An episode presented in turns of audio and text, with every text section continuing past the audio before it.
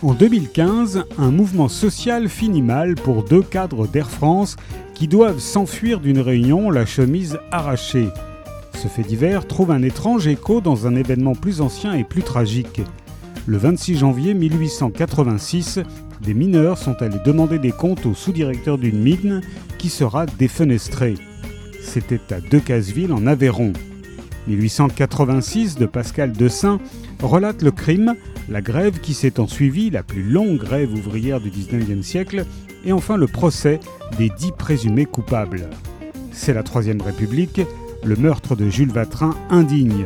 On accusait Émile Zola de l'avoir inspiré avec son roman Germinal paru un an plus tôt. L'affaire fait grand bruit, mais les esprits les plus éclairés viendront au secours des mineurs.